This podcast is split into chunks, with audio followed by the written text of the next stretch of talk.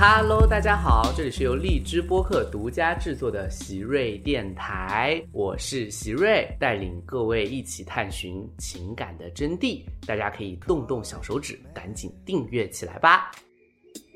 我们今天呢，继续请到的是彩玲姐，给大家来聊一聊啊，大家好，我对是唠唠小玲嗑。。那上期我们聊完独立女性哈，你接着问哈，就是彩礼这个，就是特别好奇，你们东北那边现在还是有彩礼的吧？有就是整个的环境下还是有彩礼，有有，一般多少钱？我觉得从六七万到二十万之间是最常见的。六七万到二十万之间。哦对，因因为目前我听过什么八万的、十万的、十几万六千八百八十八什么的，我觉得都是这个数。哦，所以基本上就是十万左右，最对最高一点的话，对，那这个价格在全国算好的，嗯，而且我听说的，说实话，这彩礼也就是是给到对，就呃是女方爸妈，还是说女方给爸到妈会还到女儿？不其实就是一个对于一个新家庭的一个指标。一个支援，对吧？对对其实这个题它确实就是彩礼，现在在中国它的城乡差异太大了，对对地域对差异也太大。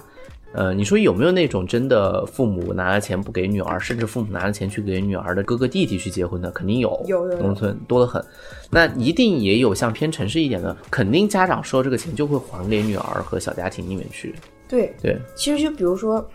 呃我的表弟，他娶的这个嗯老婆，他父母已经都不在了，哦，但是我二姨还是给了彩礼，就是给他。对他的观念就是，既然别的女孩都收彩礼，我怎么可能让我的儿媳妇因为失去了父母就不拿这个钱了？嗯所以还是给了。对，你要从这个角度来讲，其实彩礼当然也没有什么丑陋的东西，但是就是每个地域、每个每个家庭的这个偏差太大了。现在彩礼什么都叫彩礼，我觉得怎么给都都可以叫彩礼。对，因为你是结婚那个时候给的，你其实都叫彩礼。其实这个词语它就是有很强的模糊性色彩，在对今天主要是它地区差异太大了。对，对，那你结婚的时候啊、收过彩礼吗？没有，真的没有，真的没有，因为外国人不兴这个。他他没听过这个名儿。啊哦，我其实说的当时是我的真心嗯话，就是。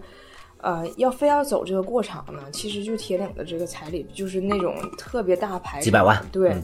就这个钱，其实我要是跟我老公说，我说这个过场就是要走，那你毕竟你娶的是中国老婆，嗯，那我觉得他跟他家长说一下也可以。就不是什么大事儿。嗯，因为这个事儿，我说的是真的是真话，因为我觉得没有办法把它解释的很美丽。嗯，他这个事儿的源头，就为什么要给彩礼这个事儿，你怎么说，我觉得我都不想听， 就是怎么解释呢？对，我觉得就是文化差异，你没办法跟他沟通。因为外国人结婚的时候，应该就是夫妻双方两个人扯个证儿就完了吧？对他们，我认识太多外国人生孩子都是房子生的。你看我现在也租房子，嗯，在国内我可能还要稍微说一下这事儿。我觉得在国外，我就太多人，像伦敦这种城市，太多人都是在租房子、租房子、结婚、租房子、生孩子，嗯，就没有什么经济基础，也不是什么事儿。当时反正就是，如果要是把这个事儿解释的，他们没办法真正理解，而且我觉得怎么解释我都自己心里这坎儿没过去。嗯，也是。外国人他们结婚的时候连红包都不会给吧？不给啊，吗？我也见过有给，但是它不是红包，就是比如说嗯父母掏钱把这个婚礼给你账结 了，就这种，就这啊？对，就这那，确实都过得很独立。对。但他们的婚礼其实也很贵，呃，如果很多小两口，就比如说我的室友，嗯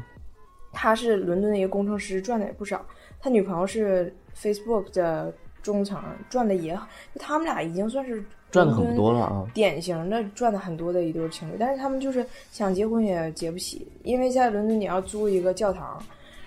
然后把家里人都请来，其实这个钱还是很贵的。所以他的女朋友的爸爸就说：“你回到那个波尔多庄园来，我花钱。”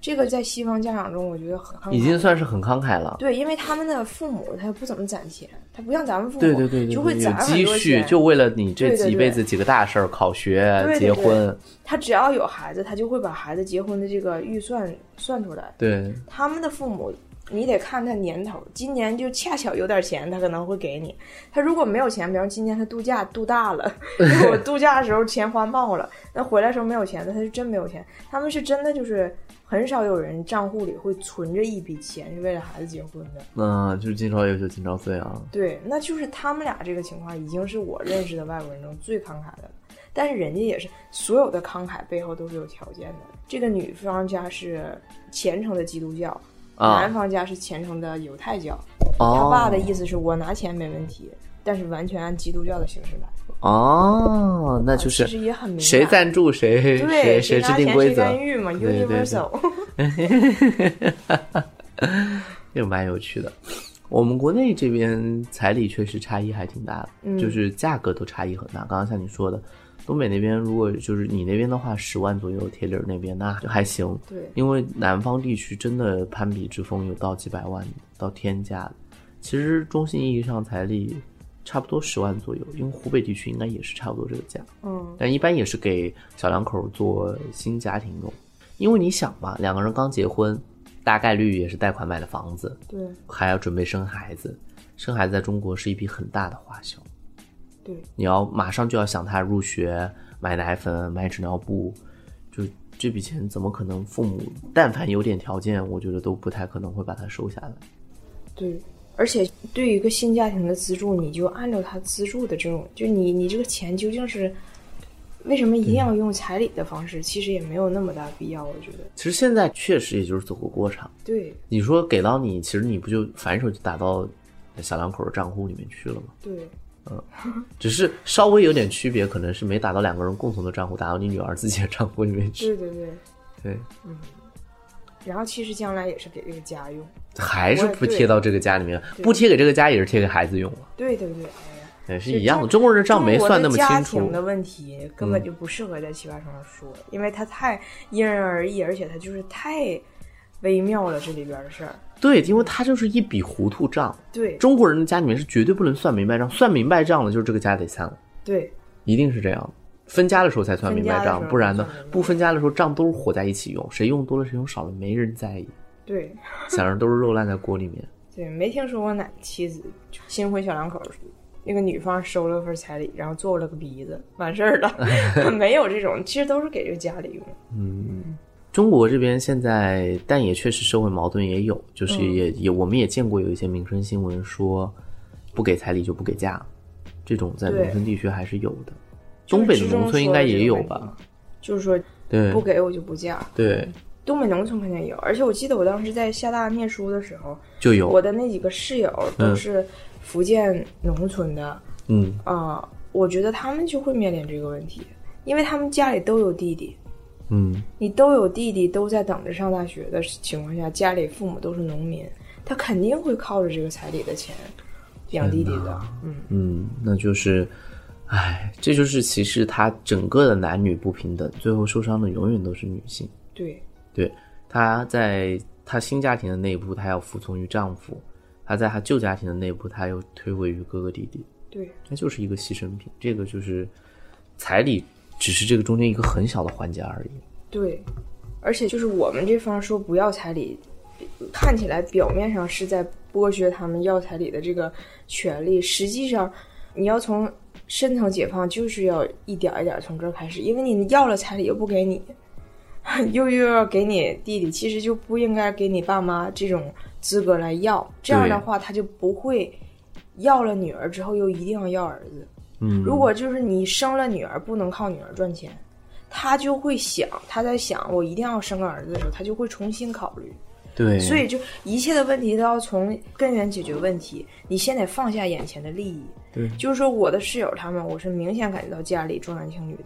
你要想把这个问题解决，你真的就是你首先彩礼这些东西，你如果都取缔了，嗯我认为那他父母就会知道，我这个女儿养大了，我其实没法从她身上赚钱的，嗯，那他可能就不会再一定要这个儿子。对，而且我觉得这个最根本的原因也是现在给女性压力大的原因就在这儿，就是其实很多时候就志中讲那个情景，她父母要，嗯，有的时候女性可能不在乎，因为她可能受过现代教育了，对然后她怎么办呢？这就是她的难点在。对那不好说，我跟原来的家庭做割裂不太合适，对吧？然后这个跟现在的丈夫闹不愉快也不太合适，所有的难题都丢给女人来解决，确实。我们再说一下，就是彩芝这你来奇葩说是什么原因啊？是导演找的你？啊，对，当然也就是参加了线上的海选，对对但是对嗯刚开始是就导演们，我刚开始以为是骗子呢，后来发现他 的那个导演的那个朋友圈都是奇葩说的事儿，所以呃，嗯才确定了还是？对我这个人优点和缺点都一样，考虑的不远。就我是对什么事儿都是看我当时的那种感觉，我考虑的非常短暂。所以现在很多采访问我，我接下来的人生规划，我没有规划，我就是看一下。当时奇葩说也是，我就觉得录抖音挺有意思，但是我总会有一天会不知道说啥了。那有别的东西让我去说，不也挺好的？起码奇葩说还是命题，这一题就让你说啥。嗯，嗯，然后我就是有表达欲的人，所以我就想去啊，那肯定去。虽然当时又有怀孕的事儿，又有那个嗯疫情的事儿，但我觉得这都不是事儿。你不去，你肯定会后悔。那既然你不想后悔，那就那就去呗。哎，这个想法很好，你只要想自己不去，心里面疙瘩不疙瘩？对，而且我觉得最不合格的妈妈，最讨厌的妈妈，就是到老了啊满心牢骚，然后把自己一生所有的不成功都归咎于我就是为了孩子。哦，我当年这有个个太机会没失败去，了都是你对怀了你什么？我可不想这样，我想告诉我女儿，我宁可跟我女儿说，妈妈当时自己认为自己挺能说，到奇葩说就被人家给淘汰了。我觉得这样都比啊，妈妈当年有一个机会，但是为了你，为了你弟弟，我都没去。我觉得嗯，太悲太悲哀了。你给女儿树立的这是什么榜样？就是怨妇的榜样。呃，什么事儿没有勇气自己去拼，然后都是因为家庭，因为孩子，孩子又没有让你非得陪着他。我女儿那么小，离开妈妈好几个月了，我看她很勇敢，哭了几次，慢慢已经懂得就是要耐心的等待。嗯就是我觉得孩子其实是可以很勇敢，不要觉得什么事儿都是为了他。其实大人有的时候也是在给自己的软弱找借口。找借口，嗯对，孩子很多时候就是这个借口。对，哎，那那我问你一下，你来参加奇葩说感受怎么样？感受就是我确实不适合打辩论。 那也不一定是辩论吧，跟你以往说话，因为你在抖音上也经常跟大家唠嗑嘛，就是有对啥不一样的感觉？ 嗯、我在抖音上唠嗑出了名儿的爱跑题，我经常说今天我跟你唠一个什么什么事儿啊，然后等到说了四分钟了，我还没唠到这个事儿上呢，然后我才发现，完我会跟我的粉丝说，不好意思跑题了，咱下次再唠这个事儿吧。我曾经有一次聊那个我在苏格兰。是怎么给我的闺闺蜜装爹的故事？因为她爸当时哎装爹，对他办婚礼，他爸嗯来不了。我说后来他们请我去做的他爸爸，我 说究竟我是怎么做到的？嗯我讲了五集都没有讲到。抖音就是我的粉丝非常了解我，我基本随便怎么说都可以。嗯，但奇葩说真的就是那几分钟，你要一直他抛点，而且还要奇袭，还要自由辩，就这个太强就度是太大对了，强度太大了，规定了。对，所以就是一定要像席瑞是可以，就是上场之前他可以再想点，他可以接，如果突然想到了一个点，他还是可以说，就他的临场发挥的程度非常高。我是那种我要不把自己的稿背好，嗯，我不一定说什么，就有可能说说就变成东北炕头了，那就那也叫临场发挥特别 好。你知道大多数人是上这个台啊，嗯。他的稿呢他也背不熟，临场呢他又抓不来东西， 那那就淘汰了。 所以你没淘汰。对，那我也算幸运的，就起码我还没出现那种情况。我我是我是好奇你那个故事，你是怎么去苏格兰帮你闺蜜装爹的啊？啊，就是因为他爸当时来不了嘛，嗯然后西方的婚礼不是女生对，都必须要挎挽着着他爸对的手走过去。对，然后最后他选的是我，但是我在婚礼上喝多了，然后给新娘子拉厕所了，我自己出来了。你当时装是怎么装？就是戴头套吗？贴胡子吗？ 没有没有，就是就是正常的，哦，就只不是过我顶替那个身份位置而已。对对对，哦我的身份就是那天我是她老公的老丈人，但是我就装的特别不合格，因为他是在教堂里，然嗯后卫生间在楼上，在顶阁楼，我把他老婆给带到那个阁楼顶上了。然后我自己下去了， 给他留到阁楼上了。一个新娘，当时她还怀着孕，我自己下来了。 又喝多了。 啊，对，又喝多了。那、曾经那真是逢酒必多。参加完奇葩说，觉得有有啥改变吗？有啥收获吗？好假呀！这句话说，收获就是收获了你们嘛，就是 认识了一群稍微有一人点啊儿，但真的，其实我要不然的话，在北京这些年，我都很少来，所以就没有什么不认识谁。 嗯我觉得这一群朋友确实挺乐的，因为这一群人他很特殊，说他是普通人，就是跟我的同学朋友还不一样，还都是有综艺的身份在。你说他们是艺人呢，他们又不是对纯的艺人，因为我觉得我和真正的艺人接触，我可能会有一些就嗯很难接触，还是两种人吧。就起码现在我还可能不是很适应真正艺人的圈子，我觉得嗯这个圈儿特别有意思，就是属于你知道这句这句话什么意思？就是一群大家看起来好像都认识，但其实一点都不火的人。 不是，他是一群又是知识分子，又是艺人，又是普通人。因为咱们这群人就是属于百分之九十九的时间是普通人，对，但是又有接触到那个光环的时刻，嗯，所以我就觉得这群人非常适合我来，就和你们交往比较比较容易，嗯聊的比较来。再有就是，说实话，就是我录抖音录的比较顺，很多人都问我为什么真的没有公司，真的没有人给我写稿吗？嗯，我说真的没有，就真的就是我唠嗑，而且我这个视频目前为止好像抖音也没有其他人敢这么长时间的唠，因为你完播率低的话，非常难有推得这个很对，对推的很艰难。但是我这个确实，我当时也是很幸运，就是疫情的时候有这个时间，抖音做的就比较顺利。但是我觉得一个人在任何一个事儿上有那么很长时间的一个顺利期，都不是一个好事儿。嗯你会觉得，哎呀，我真的就是这么厉害啊！就是你会稍微进入一种比较飘的状态，然后没有什么别的动力再去推进你。所以这个时候让我去尝试一种新的东西，受点挫，让你觉得你在这方面真的没有别人厉害。你在很多地方，你确实，你不管是天赋来讲，还是你的努力程度来讲，你就是明显看到差距的，这是对我是好的，因为我毕竟不是七十岁，我才三十岁，就你一定要不停的在不同的领域中看到你不是很厉害，你才能进步嘛。所以我觉得这个事儿在我人生这个阶段发生是非常好的。我第一次参加完奇葩说的感触就是觉得，就不好说自己，因为第一年的都是前年的事情了，不好说自己到底能长进多少。嗯但是我觉得之后在写东西上，肯定多多少少是会顺那么一点儿。嗯，对，因为奇葩说对文本的要求很高很高。对对对，对你肯定将来写东西你会顺很多很多很多。你明年还来吗？如果有的话，因为咱们也不知道有没有。嗯，我不知道， 就现在我我感觉大家刚录完都会觉得再也不来了，但是我估计等过一段时间，这个疼痛期过去了之后，又有心痒痒 对，哎，没有，大家没有都不来，大家都是要来， 那那我也来，来那我也来来来嗯来，嗯，蛮有意思的。因为我是属于就是刚录完的时候，我是确实有一种非常疲惫的想要感觉，大解放。对，就是觉得这类节目我可参加不了了，就是太不适合我。嗯，但是你说是有哪个节目是完全适合你的？不可能。你就让我去脱口秀，其实我也可能会觉得有一些东西不适合我。有一些要改变的啊。嗯，哦，我看过你一般的表述风格，还是带有很多东北的押韵的东西。那个东西是怎么出来的？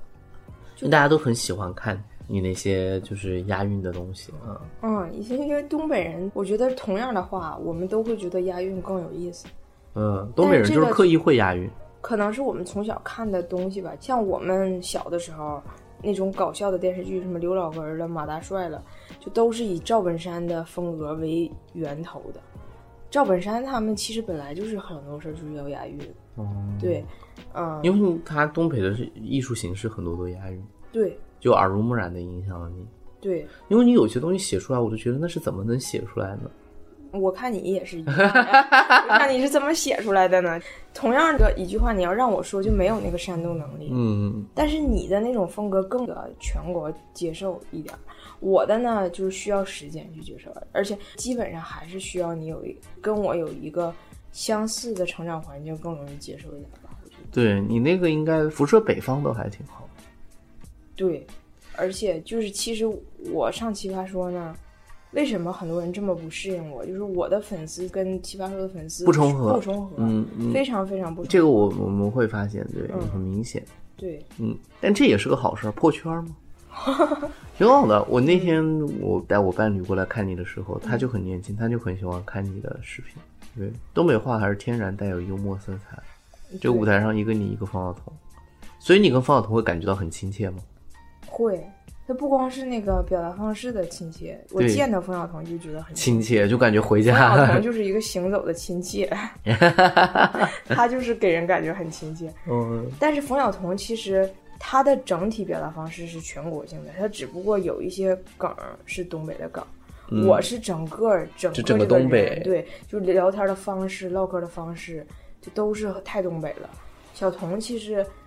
他之所以每次打的都比我好，一个是他的辩论技巧，再有一个就是他那种幽默方式还没有被东北的东西限制住，他还是挺 universal 的。我还是比较被东北的东西但我觉得很好奇的是，因为你读书在厦门，然后去英国待了六年，又在加拿大就去跟丈夫生活过，嗯，你是怎么在这么多地的辗转过程中，还能够保持你这么地道的这个东北东北风格东北是吧风格？对，嗯，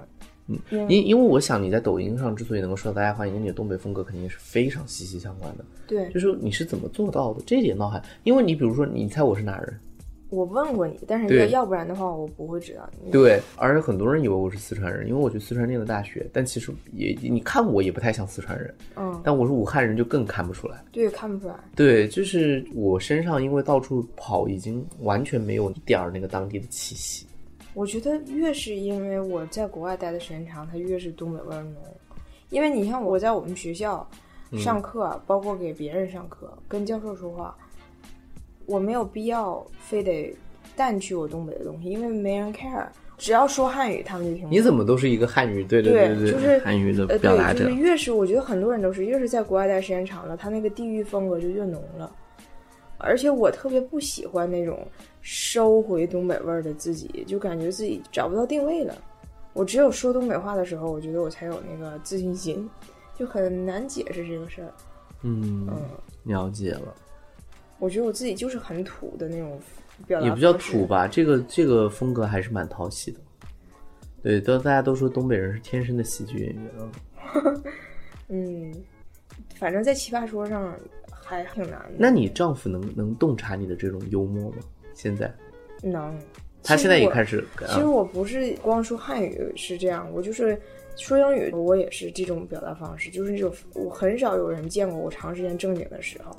所以他了会解了他可以洞察到，嗯，就是我也说英语，我也是很顽 皮的，就就是主要是我这个灵魂没办法严肃，嗯，最后说一个，你现在还在读博士，对，对，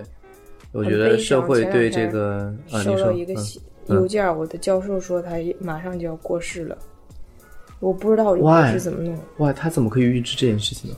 因为我我我走的时候，他被检查出来胰腺癌，然后他就申请了一年不工作。然后我就想，反正我现在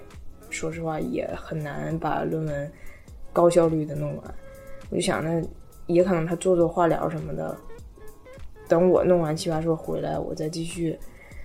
但是他那个是不可介入的胰腺癌晚期，所以就不能做化疗和放疗。天哪，然后他前两天给我发这邮件，就说我可能马上就不行了。我嗯说我现在也不知道，我都不知道能不能看见他。那那怎么办？你们也很难再见最后一面，因为嗯，那他现在在英国治疗也很麻烦吧？因为现在呃，正常来讲是现在英国的医院就是治疗很忙，但他这个是如果不可介入的话，其这实也就没是必要药物治疗支撑了对，就是止疼，我觉得那会对你的学业后面有影响吗？会啊，因为我研究的东西，起码我们学校没有别的人能带得了我。你研究啥呀？啊，不是很高深，哦我是说，就是因为我知道，我知道你研究的是电影嘛，那一对，块儿来。但是我的嗯前三章写的都是法国新浪潮的东西，而我哦们，学校没有别人研究法国新浪潮，嗯也连研究欧洲电影的都少，都比较少。这太奇怪了啊！为啥啊？嗯，嗯因为 UCL 这两年其实非常要强调它的 international 的这个理念嘛，所嗯以我看新招的这两个教授，就就这两年的这个趋势吧，就非常嗯要求对亚洲电影的了解，对新的那个 LGBT 的这些观，就是他他非常我追懂求了嗯新的和异域的东西，而那个完全以欧洲中心论的为基础的这些老教授们，其实现在他研究我的懂东了西非常不吃香，嗯嗯，那那后面还还有点麻烦。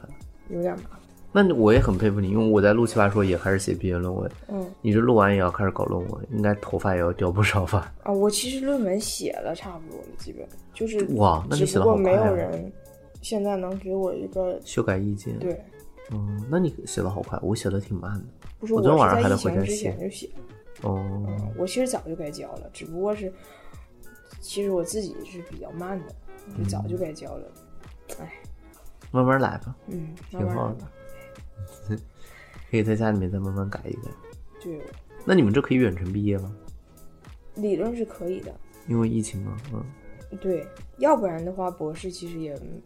学校对你究竟是是不是在校园内，就你的出镜率也不是很 很对 care，对对对对，